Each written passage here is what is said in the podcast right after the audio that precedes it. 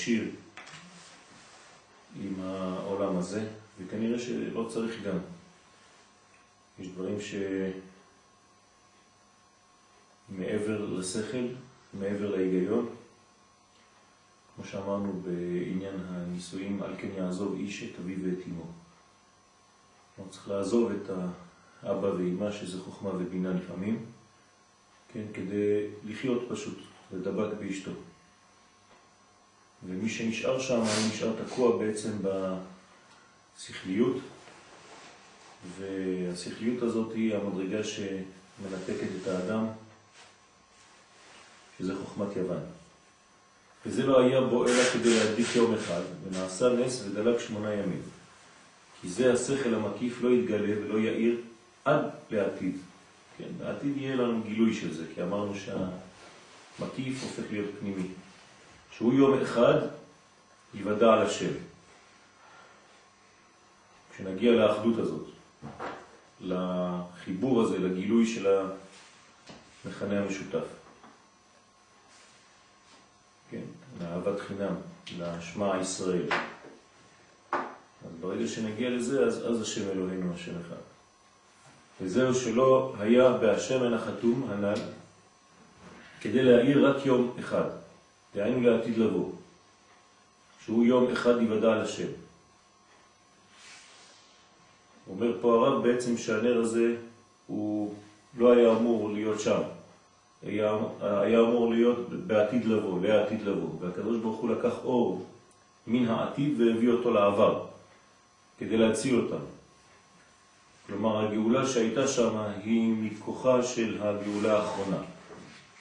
שאבנו קצת מכוחה של הגאולה האחרונה, הבאנו אותה אל העבר, והיום אחד הוא יוודע על השם, העיר כבר שם, בעבר. ונעשה נס ודלג בו שמונה ימים. דהיינו שיום אחד, הנ"ל, כן, שהאור של העתיד, העיר בתוך השבעת ימים, שזה העולם הזה. אז העולם הבא העיר בעולם הזה, שהם בחינת עולם הזה, בחינת שבעת הנרות. שעל ידם מאיר המקיף לפנים. על ידי זה השיגו שאינו קשה כלל, על ידי שקיבלו הערה מאור המקיף, נמצא שעיקר הנס נעשה בשבעת ימים, והיינו שיום אחד הנ"ל מבחינת עולם הבא, שהוא מבחינת המקיף, העיר על ידי שבעת הנרות. אז אה, זה הסוד של חנוכה, כן, האחד שמאיר בתוך השבע. בתוך שבעת הימים, מבחינת עולם הזה. על כן צריכים להדליק כל שמונה. כי כדי להאיר ביום הראשון של חנוכה הערה של בחינת עולם הבא, שהוא בחינת יום אחד, ומשם נמשך הערה לכל שבעת הימים. לכן כל יום הוא בעצם נס בפני עצמו, כי כל יום הוא בחינה אחת מיוחדת. והסגולה מופיעה בצורה שונה. לכן יש גם כן במשך כל ימי חנוכה קריאת ההלל, ולא רק יום אחד. כן, כי הכוח הזה הוא כוח של שמונה ימים שונים, עדיין בעלמא דפירודה, מהאחד אל האחד, מן האחד אל השתיים, מן האחד אל השלוש וכו'. כי מחמד שהם טימאו כל השמנים, כלומר השמנים שבאחד, את זה הם יכולים לטמא, כי זה הבחינות... שמה? כן, בימים שלמטה, דהיינו שקלקלו באפיקורסית שלהם, כל השכליים לקדושה. כי זה תמורה, יש, יש שכל אצל יוון. והשכל של יוון הוא מסוכן כי הוא מאוד דומה, כן, כתוב בזוהר הקדוש שהשכל של יוון מאוד דומה לשכל של הקדושה. ויש הרבה הרבה הרבה דברים משותפים, ולכן הדבר עוד יותר מסוכן. כי הוא לא פשוט לבן או שחור. כן? לכן הגלות היא גם כן בתוך ארץ ישראל, בתוך הפנימיות שלנו, בתוך המקום שלנו, גלות בתוך גאולה, דבר שאי אפשר להבין אותו, כאילו אנחנו נגאלים מבחינה טריטוריאלית, אבל יש לנו גלות מחשבתית פנימית, זה יותר מסובך, ועל כן הוא צריכו לעורר מחדש השכל של עולם הבא. במצב כזה צריך לעלות למדרגה של עולם הבא, להביא אותה לעולם הזה. מבחינת המקיף כדי לקבל ממנו הערה לעולם הזה, לתוך השכל הפנימי. כן, דבר שהיוונים לא יכולים לעשות. כי היוונים לא יכולים לחבר העולמות. ועל כן בכל יום מוסיף והולך, כדי לחזור בכל יום ביום ליום הראשון. כן, לקחת את האנרגיה מה, מאותו יום שנקרא יום אחד, כן, ומשם להעיר לשבעת הימים. כי ביום ראשון מדליק אחד, וביום שני שניים, דהיינו א' ב', כן, א' ב' ג', א' ב' ג' ד' וכו'. כמו נע, נח, נחמן, נחמן. ביום השלישי א' ב' ג' ד', אנא בכוח גדולה, כן. נמצא שבכל יום חוזר אל הראשון, כי יום ראשון מאיר בכל שבעת הימים. והכלל שהתפילה הוא בחינת אמונה, הלכה ו'. התפילה זה בחינת אמונה, כלומר קשר של חיים, ודאות, במה שאני מאמין. בחינת ניסים למעלה מהטבע, כלומר אין היגיון, אני פשוט חי את הדבר הזה, בחינת ארץ ישראל. היינו כחולמים, כן? למעלה מהבנה. בחינת יעקב ובניו, כי י' ב' נוסחאות התפילה כנגד י' ב' שבטי בני יעקב, אין שם. אבל, כלומר יש גישה ל... לאלוהי בעולם הזה דרך מסלולים שונים, לפי הכלים שיש כאן בעולם הזה. אז כשהאור האלוהי פוגש כאן את הכלים השונים, יש 12 מעברים. אבל כשאדם עומד להתפלל, באים עליו מחשבות ובלבולים. דווקא. זה נשאר בחושך ואינו יכול להתפלל. כן, זה כלל, זה לא לפעמים אתה חושב שקורה לך שאתה לא מצליח להתפלל. לפעמים קורה לך שאתה מצליח להתפלל. כי בדרך כלל באים בלבולים ונשארים בחושך, וקשה להתפלל. ועיקר העצה לזה, מה עושים? כשאדם רואה שמבלבלים אותו מאוד מאוד, מתפילתו ועבודתו, ואין לו שום עצה ותחבולה להימלט מהם, אז העיקר עצתו הוא רק אמת. מה זאת אומרת אמת? דהיינו שתראה שיצאו הדיבורים מפיך באמת. תחזור לאמת האבסולוטית. כמה שאתה יכול יותר להתקרב לאמת. אפילו לא לשקר בדבר אחד קטן אפילו. לשנות את הדיבור. אפילו לפי מדרגתך, במקום שאתה שם, על כל פנים תראה שיצא הדיבור מפיך באמת, כי הדיבור שיצא באמת הוא מאיר לא לצאת מהחושך. כי זה חותמו של הקדוש ברוך הוא. אז נגיד שאתה באמצע העמידה ואתה לא מצליח להתרכז, פשוט מאוד תדבק למילה שאתה נמצא בה עכשיו, בתוך העמידה. לא חשוב איפה, באיזה מדרגה, ותאמר את המילה הזאת כמה שיותר בפשטות, באמת, ותבין מה אתה אומר. רק תחפש להבין את המילה שאתה נמצא בה עכשיו, בלי כוונות גדולות, בלי כלום. רק שהדיבור יצא באמת, תחשוב על המילה שאתה עכשיו מבטא. כי הדיבור שיצא באמת הוא מאיר לו לצאת מהחושך. כי באמת יש פתחים הרבה בחושך. כן, זאת אומרת, אנחנו לא רואים אותם, אבל יש מלא פתחים, מלא יציאות. רק שהכסיל בחושך הולך ואינו רואה את הפתח. באמת הוא אור השם יתברך בעצמו. על כן, על ידי הדיבור שמדבר באמת לפי מדרגתו, על ידי זה האמת מאיר לו השם יתברך כביכול. איך לצאת מהחושך שהוא ניצוד בו? מבחינת פתח דבריך יאיר. וזה צוהר תעשה לטבע. כן? כל הסודות האלה, כל הרמזים האלה, הם עצות כדי לצאת מהחושך, ביציאות שיש בחושך, ושאדם לא רואה. יש אומרים אבן טובה, כן? ויש אומרים חלון. והחילוק בין אבן טוב לחלון, כי אבן טוב מאיר בעצמו, מבחינת אמת שמאיר בעצמו, יש חילוקים בין האמת, והכל לפי גודל האמת. בעיקר השתוקקות של השם יתברך אינו אלא אל האמת. כי זה עצה נפלאה מאוד ושווה לכל נפש לצאת מעמקי החושך, אפלה, על ידי האמת שהוא אור השם יתברך בעצמו כביכול, מבחינת השם אורי, כי השם יתברך הוא עצם האמת. אז זה ההבדל בין חלון בתיבת נוח לבין האבן הטובה. החלון זה האור שבא מבחוץ, והאבן זה האור שבא מבפנים. כאן אין אור מבחוץ, כשאתה נמצא במצב כזה. אז עדיף לקחת את האור שבא מבפנים, מבחינת אבן הטובה, צוהר תעשה לטבע, וזה אור השם בעצם.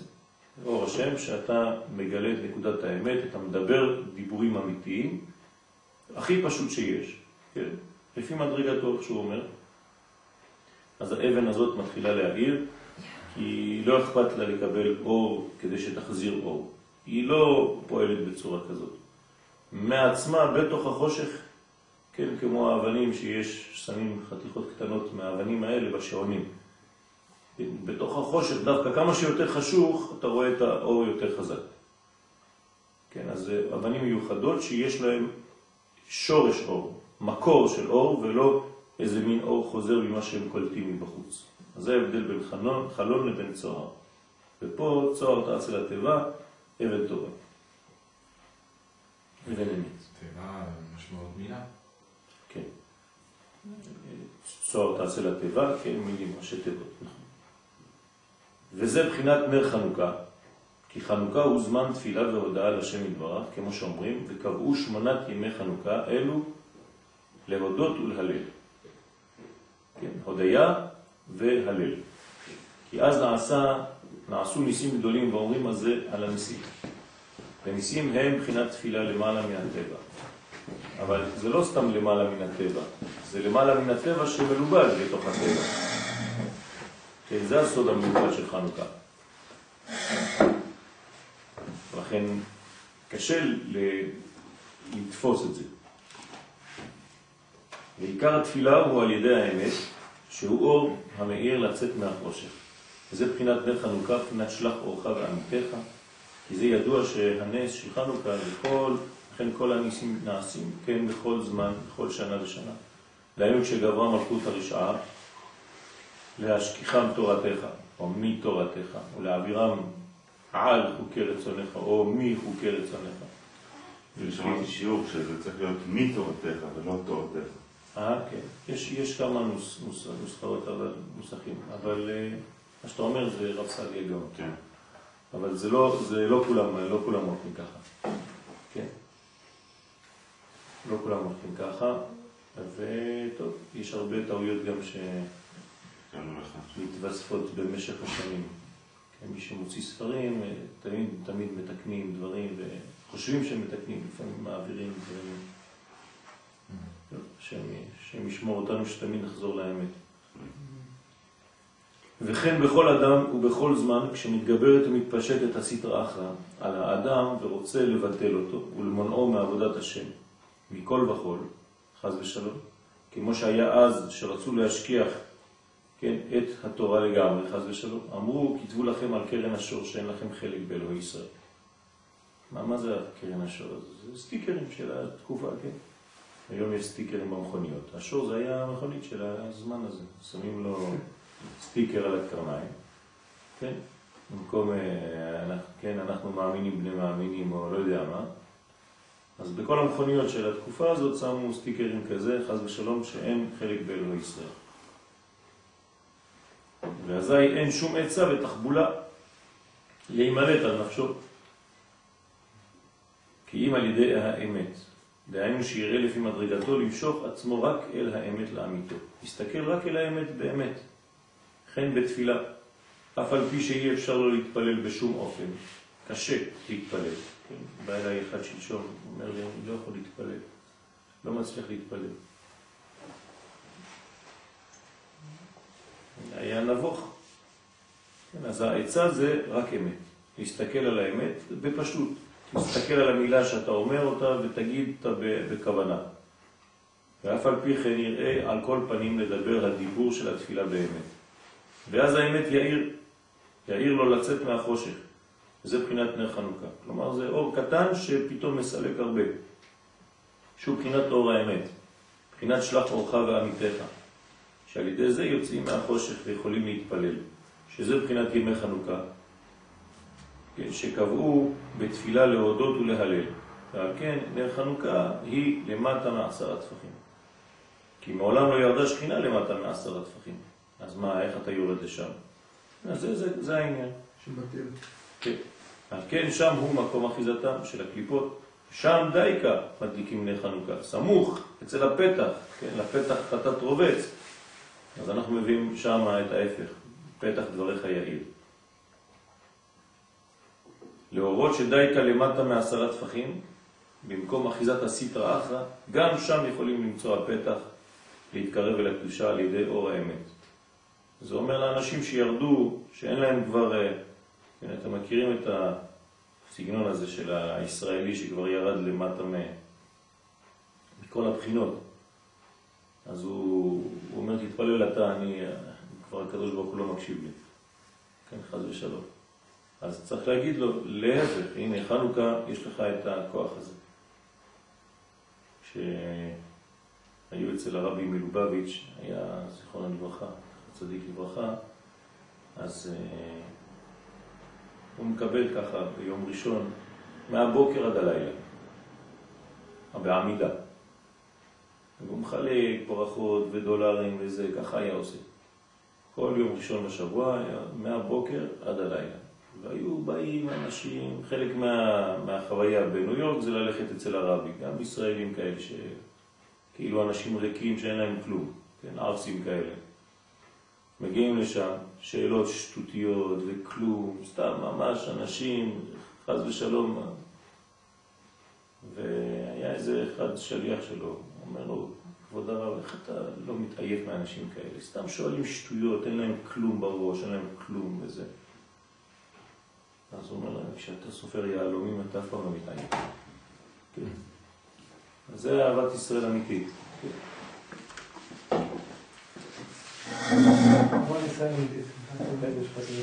אז זה, זה, זה הבניין. ועל ידי אור האמת, שהוא בחינת נר חנוכה, יכולים להתקרב להשם יתברך. בכל מקום. אפילו למטה מעשרה טפחים. שאין שם השראת השכינה, כי יכולים למצוא הפתח על ידי אור האמת. וזה בחינת נר חנוכה סמוך לפתח. הפתח הזה הוא פתח, אה, פתח לכל דבר. כי הרי מה זה פתח? פתח שייך לשני כיוונים, או לרשות הרבים, אם אתה יוצא, או לרשות היחיד, אם אתה נכנס. זאת אומרת שהפתח הוא דו-כיווני, ויש בו סכנה. תלוי לאן אתה מביא את זה. אם אתה הולך לרשות הרבים, זאת אומרת שאתה הולך לאלמא דפירודה. אם אתה חוזר לרשות היחיד, אתה חוזר לאלמא דייחודה. כן?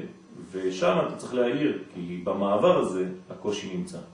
כידוע שהקשיים הם תמיד במעברים, כשאתה עובר ממדרגה למדרגה, מתקופה לתקופה, מגלות לגאולה, כן, לפתח חטאת רובץ, לעולם הבא, לעולם הזה, כמו תינוק שיוצא מבטן אמו. אז הפתח הזה, שם צריך לשים את המזוזה, ושם צריך לשים גם את נר חנוכה, כי הפתח הוא בעצם המשמעות. לכן מצוותה, אומרת הגמרא, כן, בטפח הסמוך לפתח. זאת אומרת, מאוד מאוד מאוד קרוב לפתח, כי שם כל הבעייתיות. כמובן שהפתח הזה הוא ספירת היסוד, הוא תיקון הברית, כן, זה הפתח האמיתי, ולכן החנוכיה היא בעצם רמז ליוסף הצדיק, כנגד המזוזה שהיא כנגד יעקב אבינו. אז המזוזה היא יעקב והחנוכיה היא יוסף. משיח בן דוד באמצע זה צמח, ציצית, מזוזה, חנוכה. מבחינת, הוא פתח התיבה בצידת הסיב. אז תמיד יש פתח, תמיד יש מעבר. חנוכה הוא מבחינת תיבת נוח. כן, אותו דבר. מה זה תיבת נוח? כל התיקונים הגדולים הם מבחינת תיבת נוח. למשל הזוהר אומר שארץ ישראל זה תיבת נוח. הזוהר הקדוש בעצמו הוא תיבת נוח. וכאן אנחנו רואים שאותו דבר, כל הבחינות האלה שהן מדרגות של עולם הבא, בחינת האור השמיני, כן, התו השמיני, חנוכה גם כן בחינת תיבת נוח, כמובן בתיקונים. תיקוני זוהר מתייחס לחנוכה כאל מדרגה של עולם הבא, וכל פעם שתראו תיבת נוח, כן, שבת גם כן נקראת תיבת נוח. זה מדרגה של עולם הבא שאנחנו בעצם נכנסים לשם כדי להינצל מהכוחות של הפירוד בעולם הזה. מבחינת ותנח הטבע, שם יש מנוחה, כן, כמו שבת מנוחה. מבחינת חנוכה, אז חנוכה זה אותו איפה שמו את, אה, עניין חנוכה? בגמר השבת, במנרות, כן? אלו השמנים. זאת אומרת שהשמנים שמתייחסים לנר שבת, אז אחרי זה עוברים לחנוכה, כי יש קשר ביניהם כמובן. כי בחנוכה פסקו מי המבול, כן? אמרנו ביום שלישי של חנוכה, פסקו ימי המבול. תספרו 40 יום מי"ז בחשוון, ששם היה המבול, התחיל, 40 יום יוצא יום שלישי, נר שלישי של חנוכה. כן, זאת אומרת, יש סוד בחנוכה. חנוכה זה הפסקת מי המבול. זאת אומרת, יש פה אינפורמציה מאוד חשובה, הפסקת מי הבלבול. כן, מבול זה לא סתם אה, תורגם היום למילים שלנו, זה מבול. כן, זה, יש, יש בלבול במבול. העיקר של המבול זה הבלבול. כלומר שהעולם חוזר לתוהו ובוהו, שאין סדר. כשאין סדר אין אלוהות בגילוי. זה העיקר, וזה לא צריך אה, גשמים מבחוץ והכל. האדם יכול חז ושלום להיכנס לזה לבד. הוא כבר אין לו כיוון בחיים, הוא מבולבל, אין לו שום סדר, הוא עושה מה ש... איך, איך שבא, הוא לא יודע בדיוק מה הולך. כן, אדם שהולך לאיבוד, כן, טועה בתף וטועה בטף. אז בחנוכה זה חשוב לדעת את זה, פסקו מי המבול. כן, וזאת אומרת שיש לך תיקון, תיקון למבול הזה. זה דבר גדול, כמו שפרש רש"י, שבכף זין בכסלו פסקו הגשמים. נמצא שבימי כן, חנוכה פסקו מי המבול. כי חנוכה הוא בחינת תיבת נוח. היינו בחינת הדיבור היוצא באמת, בחינת צוהר תעשה לתיבה, כמו שאמרנו מקודם. על ידי זה ניצול מימי המבול. כלומר, מה זה המבול? שקר. ומה זה הגאולה? אמת. אז אתה יוצא מהמבול על ידי האור הזה של הצוהר, כשאתה עושה לטבע שלך, המילים שלך, לחיים שלך. כי כשאדם עומד להתפלל והמחשבות מבלבלות אותו מאוד מאוד, המחשבות זרות הם בחינת מי המבול. אז זה מחשבות זרות. כלומר, כל הבלבולים שלו באים מכל מה שהיה שם ברמז בתורה, למה הגיע המבול. כי השחית כל בשר עת דרכו על הארץ. כשיש השחיתות גדולה מאוד, אז חז ושלום זה מבול. אז האמת היא מתקנת את הדבר הזה, לכן תחזור לאמת. וגם התפילה שלך תהיה שונה.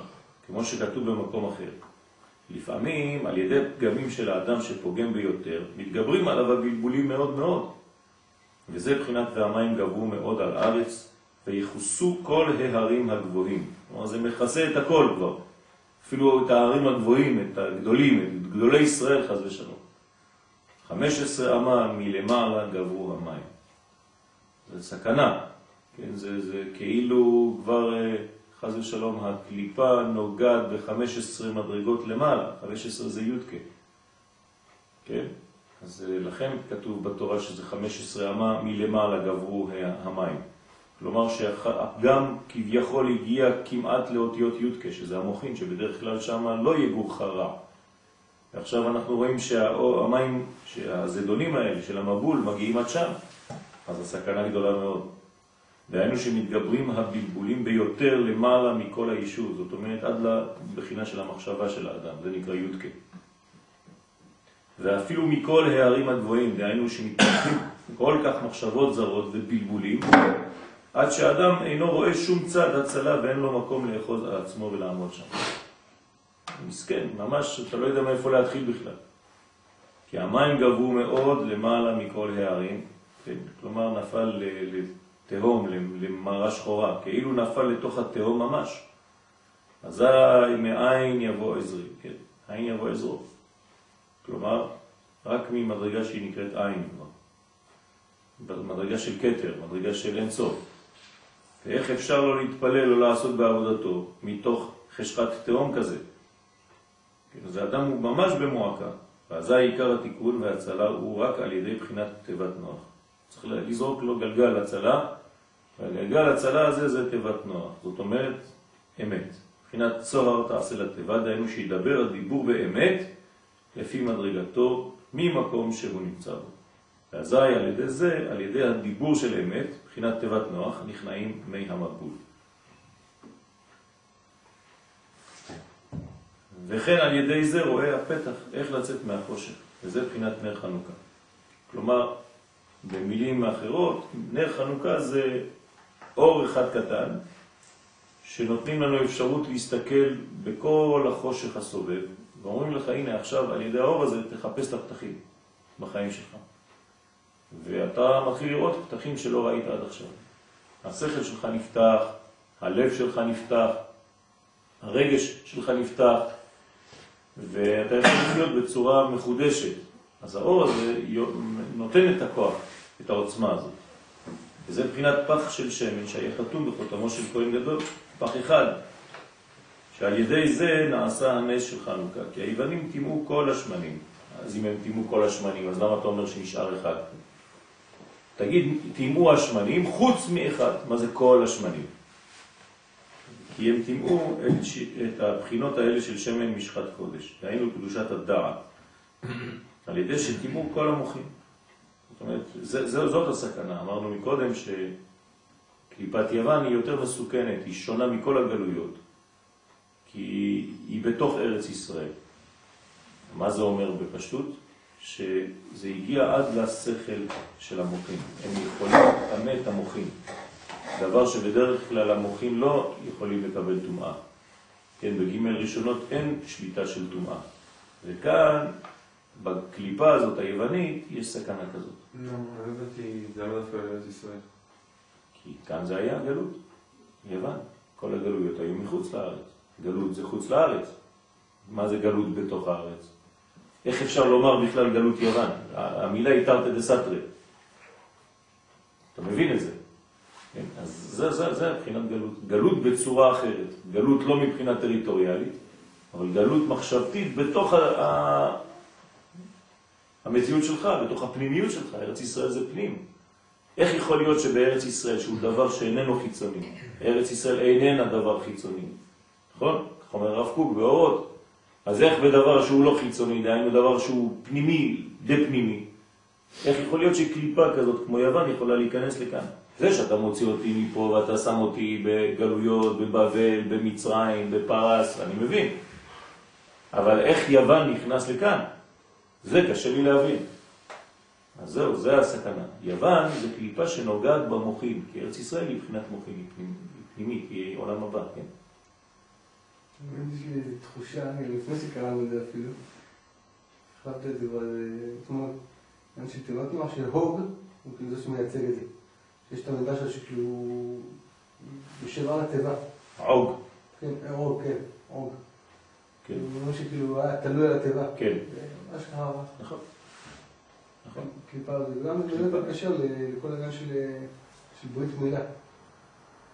גם כן, באמת אולי אפשר לחשוב, כאילו, אחר כך להתקדם ולראות את מה היה עם אור ואברהם, להבין, להוציא מזה משהו.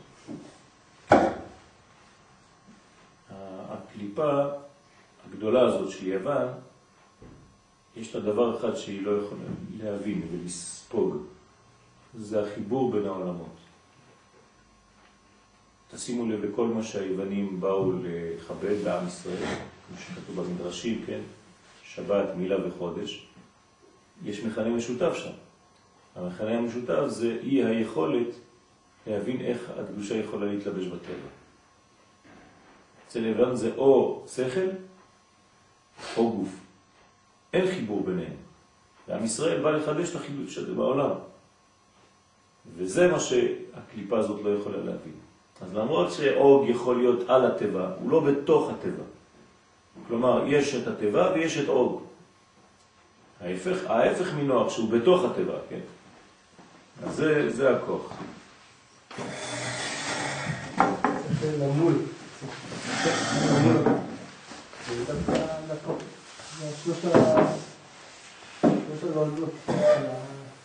של? שאני לא יודע, לא זוכר איך קוראים אבל יש פריאה, יש... מילה, פריאה, עטוף אדמה. כן. אולי גם בזה יש כאילו... במילה, כן, נכון, נכון. כלומר, במילה, הדבר העיקרי קודם כל זה להתפטר מהקליפה. אבל דבר שני שהוא לא פחות חשוב, כן? זה הפריאה, זה גילוי עטרת היסוד. עטרת היסוד זה שורש כנסת ישראל, שורש המלכות. שם זה כבר יותר עדין. נכון, נכון, לכן האור יותר עדין. זה לא אור גס שאתה יודע איפה להוריד אותו. שם גם בתוך העדין הזה, בתוך האור, אתה צריך לדעת איפה, זה קליפת נוגה כבר, זה, זה טוב ורע, יש שניהם. אז אתה צריך לקרוע את זה ולהביא את זה לגילוי. כן, זה הבירור האמיתי, זה הפיניש. ו, ולא להשאיר שום, שום מציאות של קליפה בפנים. אז אתה מציצה, כן. אם צריך לקרוא, הוא מספיק להקשיב. אה? צריך לקרוע. צריך לקרוע את זה לשניים, כי זה מבחינת נוגש, שצריך אה, חצי הטוב, חצי הרע. כן? אז לכן הקריאה הזאת היא בעצם מסמלת את העניין הזה של הבירור. כי אם אתה רק מוריד את זה ואתה מגלה את ההתרה, כן, בעצם לא עשית פעולה של, ה, של הבניין הזה, של ההבדלה. אז ולא היה אפשר לדבר שום דיבור של קדושה. זה, זה היוון. כי הדיבור כפי הדעת, כמו שכתוב, מפיו דעת ותבונה, כן? תורה יבקשו מפיו, כן? הדבר היה, הנס הזה, על ידי השמן, שהיה חתום בחותמו של כהן גדול. זה מבחינת חותם אמת. כי אמת הוא מבחינת חותם, מבחינת חותמו של ברוך אמת. זה החותם של הקדוש ברוך הוא בעולם הזה. כמה שאתה יותר קרוב לאמת, מדבר אמת, דובר אמת בלבבו. כן, כמה שאתה יותר קשור לאלוה. כי הכהן הגדול היה נכנס לפני ולפנים לחפר שם על העוונות בני ישראל. כן, יש שאלה מי יותר גדול, כן? הכהן הוא המקום שהוא נכנס אליו. להוציא מכל העוונות, כן, על ידי הקטורת שהניח על אבן השתייה. כי האבן שתייה ששם היה עומד הארון עם לוחות האבן. זה מבחינת נקודת האמת. כלומר, הכהן הגדול יש לו מסוגלות כזאת להיכנס ולגעת, כי הוא שליח של עם ישראל, הוא לא אדם פרטי. זה לא איש אחד. זה איש אחד בגלל שהוא כולל את עם ישראל. הוא מבחינת כלל ישראל ברגע הזה. אז אין לו שום מחשבה פרטית. לכן אם הייתה לו מחשבה זרה, מה זה מחשבה זרה? מחשבה של אדם פרטי. אז הוא היה מת על המקום. כי הפרטים מתים. אבל עם ישראל חי, לא יכול למות. לכן כהן שהוא באמת כהן, שהגיע למדרגה הכוללת הזאת, אז הוא באמת יכול לגעת, לגשת, ויש לו את זה. שליח של כל עם ישראל, אז הוא מחבר עולמות. זה מבחינת נקודת האמת, הוא יכול לגעת בה בלי להישרף. כי אבן השתייה ממנו הושתת העולם. עיקר יסוד העולם הוא אמת, איפה הקדוש ברוך הוא שלח את האמת? כתוב שהוא שלח אותה ארצה. השליך אמת ארצה. אנחנו צריכים להרים אותה מן הארץ. אמת מארץ תצמח. אז מי שרחוק מן האמת, כן, אז הוא רחוק מקודשא ברוך הוא, רחוק מה, מהמדרגה הזאת, הכוללת. אמת זה א', מ' ות'. זאת אומרת, כל האותיות של האלף ב' זה כולל את הכל, כמו משולש. הראשון, האחרון והאמצע בול. אז זה משולש. כי על ידי, כי על אמת עומד העולם. כן? כמו שאמרו אבותינו ז"ל במסכת אבות, כי השם יתברך מקיים העולם וחותמו של קדוש הברך הוא אמת. על כן נקודת האבן שתייה, שהוא יסוד העולם, הוא בחינת נקודת האמת. מה, מה זה היסוד? יסוד זה מלכות. שם מתחילה המלכות. כן, למדנו כמה שיעורים שיותר את היסוד, זה שורש המלכות. כשאתה מתחיל משם, אתה מחבר את זה. אנחנו מבינים כאן מאיזה שבט היו החשמונאים. לוי. כן, אם הם כהנים אז הם לוויים, נכון? אז אם הם משבט לוי, איך יכול להיות ששבט לוי הוא לקח את המלכות של יהודה? זה הביקורת. אה, זה הביקורת, אבל מבחינה פנימית יש, יש רעיון עמוק מאוד, הם לא עשו את זה סתם. כן, בפשט זה ביקורת. תמיד הפשט אה, לא מתייחס לפנים, לצערנו. כשלא מתייחסים לפנים אז רואים את הדברים רק במובן לא טוב. אלא החשמונאים האלה כן, רצו לחבר יסוד למלכות. זה הסוד. עולמות, זה התיקון של יוון. יוון מפרק את החיבור בין יסוד למלכות. ולוי זה יסוד ומלכות זה יהודה. והם רצו לעשות את התיקון הזה, כן? למרות שזה ארעי, אבל זה היה תיקון גדול מאוד. זה דרך אגב מה שהציל אותם, והציל את עם ישראל באותה תקופה. אם לא, היו חד ושלום הולכים מן העולם, נאבדים לגמרי, כתוב בזוהר הקדוש. אז החיבור הזה בין יסוד ומלכות, זה, זה מה שהציל את העולם. ולפני כל גלות יש פירוק של החבילה הזאת בין יסוד למלכות. כן, אז, אז תמיד, תמיד, תמיד נפרדים, כי הולכים לגלות. אבל זה לא תוביל כך, אולי לא הייתה, לא היה גלות, גלות רוחנית, הציעו את עם ישראל, אבל הם יכלו להביא לפה משהו, משהו תמידי, כולל פה את אה, מלכות בית דוד. והם לא, הם...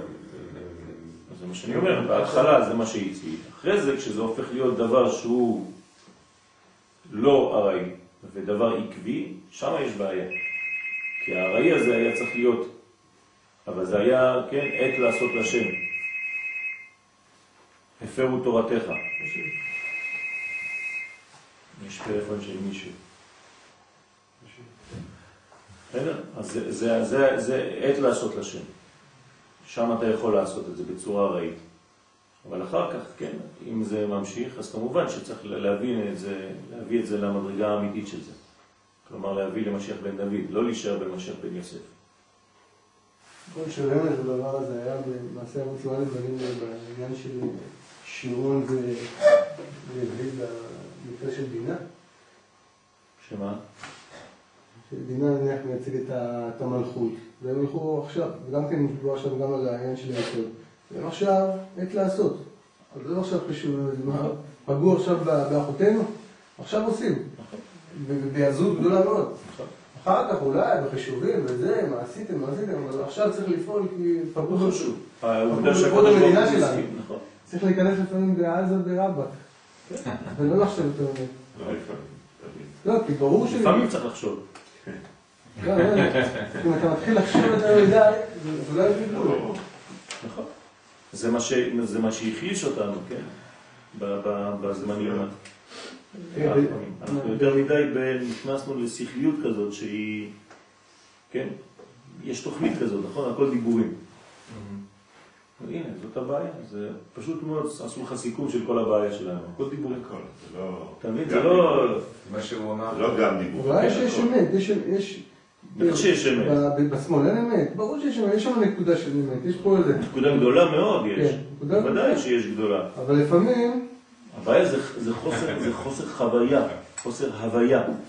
זה עניין של אמונה, זה מה שראינו לפני. כן, זה, זה, זה, זה הפירוש האמיתי של המילה אמונה. כן, זה כן, אנחנו חיים. עובדים על זה כמה, כמה שנים כבר, מנסים כל שיעור לחזור על העניין הזה. או שזה שכל, או שזה אמונה. כן, זאת הבעיה, זה שאמונה חיים אותה. כן, חתול שלי בבית הוא מאמין. אין לו בעיות שכליות, הוא מאמין. הוא חי את מציאותו באופן ודאי. ואם אתה, אתה כבן אדם, זה, זה, זה הכוח שלנו וזה החולשה שלנו, זה יוון, זה חדירת יוון בתוכנו. כן, אז, זה- אז זה צודק, אז גם הוא צודק, וזה צודק, וגם הוא צודק, וגם השני צודק, וגם השלישי, וגם הרביעי, וכולם צודקים, כן? היה פה, אה, אבישי הביא קבוצה של, של אנשים פה לפני, בתחילת שבוע. אז אה, ביקש ממני כמה, אנשים בכפר לתת איזה מין הרצאה קטנה לאנשים האלה. איזה מין קבוצה של אה, הכל, כל עם ישראל, מייצגת כזאת. חילונים, שמאלנים, אנטי, מה שאתה רוצה, הכל היה שם. ולהסביר להם קצת מה, מה הולך פה ביישוב שלנו. אז בדיוק, זה, זאת הנקודה, כן? כי אתה, אתה, כשאתה מקשיב להם, כולם צודקים. אז מה עושים? ובאמת, הם צודקים. כולם צודקים. גם אתה צודק, וגם הוא צודק, וגם הוא צודק, כל אחד. אז מה? בשביל זה יש לנו אמונה. מה זה אמונה? זה נבואה. נבואה זה לא לפי המחשבה שלך, זה לא סובייקטיבי. אמונה זה אובייקטיבי, זה בא מלמעלה. זה הנבואה. כלומר, בזמן שכולם מתעסקים בזה, זה, זה, זה, הקדוש ברוך הוא עושה מלמעלה, אין לנו אפשרות אחרת לקבל. כן? זה, זה המדרש שכשיהודה היה בשקו בתעניתו, זה היה בזה, זה היה בזה, כל אחד היה נפרד, והקדוש ברוך הוא מתעסק במה? באורו של מלך המשיח. זה נבואה, זה מה מלמעלה, זה כבר אובייקטיבי. אז כל המחשבות שלך זה סובייקטיבי, זה עבודה זרה. אז לפעמים אתה צריך להיכנס ולדעת מי הנביא, מה התורה, התורה זה נבואה. זה בא מלמעלה, זה כבר לא לפי המחשבות שלי, זה כבר אור אלוהי. אז תעשה, תחיה. חוכמה, כולם בחוכמה עשית. כן, החוכמה של הקדוש ברוך הוא זה לא חוכמה יוונית. חוכמה יוונית זה 2 ועוד 2 שווה 4. נו, מה אכפת לי שזה שווה 4? הכל סתם מספרים בחלל. מה זה עושה לי? האם זה משנה תכונה בי ש 2 ועוד 2 שווה 4? לא, אבל חוכמה של תורה, כשאני יוצא מלימוד, כולי משתנה. זה חוכמה שפועלת, חוכמה שמזיזה משהו מבפנים, זה מחיה אותי מחדש, זה, זה השינוי הגדול, זה ההבדל הגדול בין תורה לבין חוכמה חיצונית. בין מה למי. אין לנו עסק עם מה שהוא, יש לנו עסק עם מי שהוא.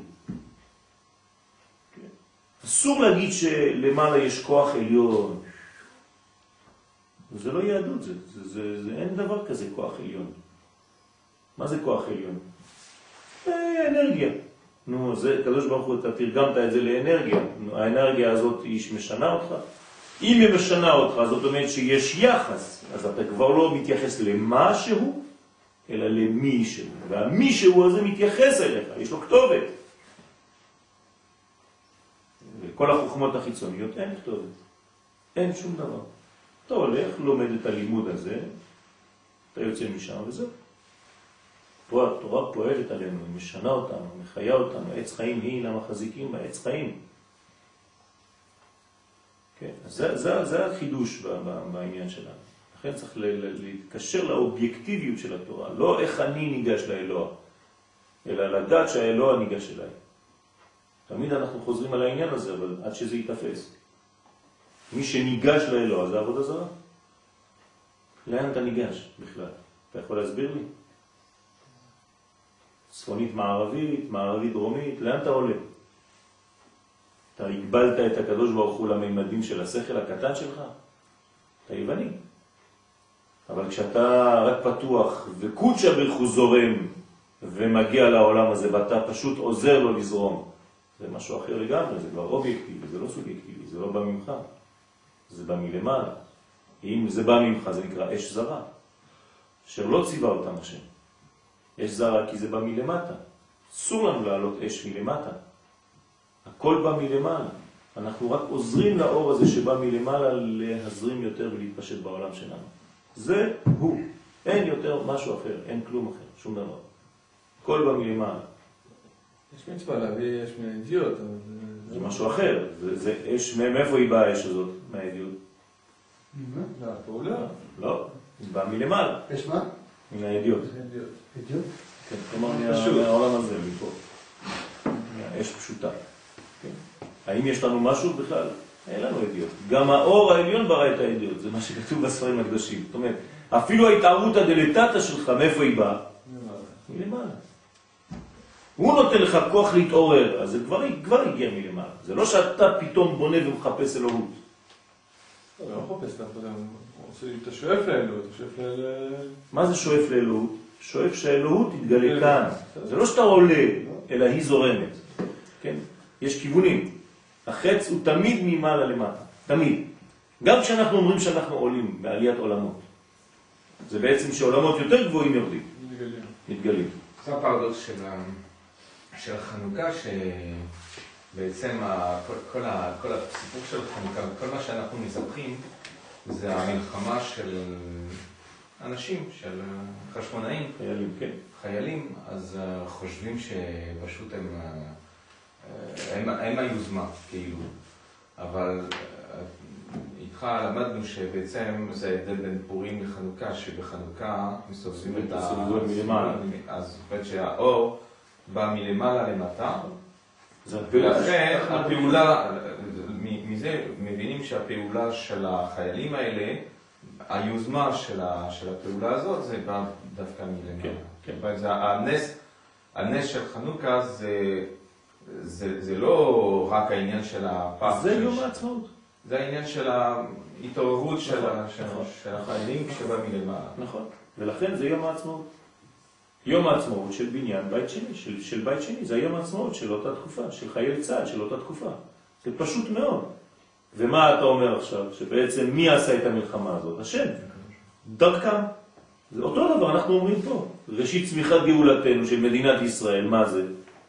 זה, זה הקדוש ברוך הוא משתתף בכל התהליך הזה, זה לא חיילים. בטח שזה חיילים, כי זה העולם הזה, אבל הוא, כן, נותן כוח לעשות חייל. מי שמבין את זה, אז הוא אומר, הלל ביום העצמאות. אם לא, אתה מתחיל שכלי, כן, אתה יודע, זה צריך לחשוב, זה לא פשוט. כבר עברו 60 שנה ואתה עדיין בעגלות, מאחור, אתה לא מבין כלום. מדהים זה שמי מי עשה את הפרצות בחיל? כהן גדול. שכהן גדול אה, בשם יסון, כן, המתייוון הגדול. מתייוון הגדול, מתייוון הגדול. עם מתייסון על עם ישראל. מה שנקרא אמריקניזציה. זה מצחיק, כי בהתחלה... צריך להיזהר מכל הדברים האלה. השמיים היו כמו, אם נשאר כמו נטורי קרתא, לא, כאילו מבחינה דתית. לא, הם היו לא, כמו- לא, כמו. מתנחלים. זה היו הפדלינים של התקופה ההיא. כן. מה אתה חושב? מי- מי- מי מי הלך איתם? הם היו סתם כמה כמה זרוקים, אף אחד לא שם לב אליהם.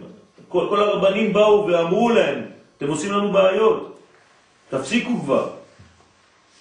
אתם לא רואים שאתם אה, אה, מיעוט? דווקא באיזשהו שלב בתחילת הקרב שלהם, אה, אפילו אמיתי, היהודים, מספר יהודים שהתייוונו, שהפריע להם השדידה של הכסף במקדש, אז הם הצטרפו אליהם. אבל באיזשהו שלב, סנהדרין, סנהדרין היה נגדם. של מי שזה זה? כן, סנהדרין. סנהדרין, חכמי ישראל, היו נגדם, היו עם היוונים, הם פתחו את הדלת ליוונים פה. אתה מבין מה הבעיה? חנוכה זה הרבה יותר עמוק ויותר מסוכן ממה שאנחנו חושבים.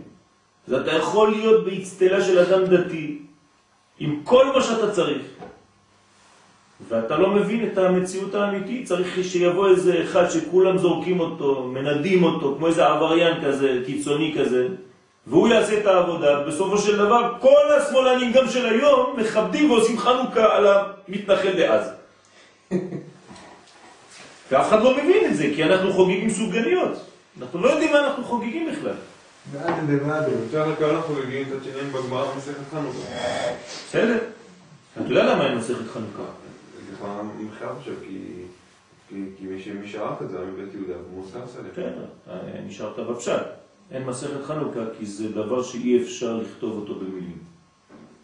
זה גבוה מהמילים שלנו, גבוה מהשכל שלנו. כשאתה כותב משהו, הצלחת לצמצם. אי אפשר לצמצם חנוכה.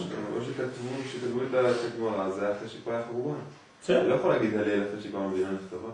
בוודאי שכן. למה לא אומרים הלל כשיצאנו ממצרים והיה חורבן? אנחנו ממשיכים להגיד הלל על פסח? בסדר. מה בסדר? לא בסדר. אז נשאר, כאילו, ממש מבחינתם נשאר הצלת, אבל כל הבנייה הזאת של בית המקדש, זה הכל נהרס. אז מה? אתה חושב שכשדבר בנוי והוא נהרס, אז אנחנו חוגגים על מה ש... כן, אבל, אבל, אבל הנס פחות... עובדה, עובדה, ש, עובדה שכל אה, אה, מגילת תענית, כן? כולה התבטלה חוץ מחנוכה ופורים. למה? לא מבטלים דברים. קרה משהו, זה קרה עולמית. נצח. משהו השתנה. אדם הרוויח בלוטו, אפילו אם הוא הפסיד את כל הכסף, הוא יחגוג כל שנה את התאריך שהוא הרוויח בלוטו. אתה יודע למה? כי כשהוא הרוויח בלוטו הוא קנה לו מורים, הוא נהיה חכם עכשיו. אז הוא איבד, איבד את כל הכסף, אבל הוא קנה עכשיו חוכמות גדולות מאוד שלא היה לו לפני. אז הוא ממשיך להגיד הלל. לא אומרים הלל על דבר שהוא בא והלך ואז מפסיקים להגיד הלל. אין דבר כזה ביהדות. אמרת הלל, למה? אבל היו מקרים של... מה? במגילת היו... עוד פעם, זה דברים פרטיים, אינדיבידואליים, לא כלליים, שזה למה? כלל ישראלי. מלחמות, של ניצחון, לא, לא, לא כלל ישראלי. יום ניקנור, או כל מיני... כן, אבל זה זה דברים... בדיוק- זה בדיוק הנקודה של חנוכה, בדיוק. כי לכאורה חשבו שפסקה הנבואה בישראל. זה בדיוק בול בול מה שאתה נוגע עכשיו בדיוק הנקודה. אני אומר לך, לא, זה דיבור אלוקי שכל נכון. הזמן עובר דרך זה. נצחי, זה נצח, לא, לא נפסק לעולם. אז אתה תביא לי דוגמאות פרטיות של נקודות, זה נכון, אבל כל דבר שהוא של כלל ישראל, כי זה האמת. כל העניין כאן זה אם אתה כלל ישראל או אתה מחוץ לכלל. זהו, זה חנוכה. מי שבתוך הכלל, אז הוא אומר הלל והודעה. מי שהוא מחוץ לכלל, כי הוא מתעסק בפרטים הקטנים שהם מתים, שאצלם יש הפסקה. כולם אמרו את ההלל, גם מי שהתנגד אליהם אמר הלל בחנוכה. אבל ברגע שאתה רואה את ההמשך שלהם, שהם נהפכו להיות מושחתים ו- ומלחמות כזאת, אז למה אתה ממשיך לומר הלל שמונה ימים? זה שניצלנו, מזה שלא התכוונו. זה מה שאני אומר לך. לא, לא, לא סתם שלא התכוונו, בגלל שניצחנו במלחמה וקיבלנו עצמאות. מה זה גאולה? מה זה גאולה? אנשים כולם מחפשים גאולה. מה זה גאולה? הרמב"ם, נכון? אין לנו הלכות אחרות על עניין גאולה. מה אומר הרמב"ם? מה זה גאולה? עצמאות מדינית, זה גאולה. פשוט מאוד, מלכות. ברגע שיש לך מלכות, יש לך גאולה. היום יש לנו מלכות? יש לנו מלכות. שווה מה שהיא שווה, שווה מה שהיא שווה. יש לנו גאולה. הגאולה כבר הייתה. בשונה מהמקדם החיים שלפעמים ראש בקיר כמו בחורבן, הם, היו חכמים מאוד, הם ידעו לעשות הסכמים פוליטיים, ולכן הייתה את העצמאות. כי הם ידעו, הם לא הלכו עד הסוף. מסכים, מסכים איתך, מה שאתה רוצה. זה נכון. בטבע. זה, פעולות, זה, זה חוכמות, זה, זה נכון, לא, זה לא, זה לא מצב של הקנאים האלה של, שלא אכפת שום דבר. נכון. הם נלחמו, נכון, נכון. אכן הם מפחדים מאנשים כאלה, זורקים אותם למקום 36. לחנוכה, 36.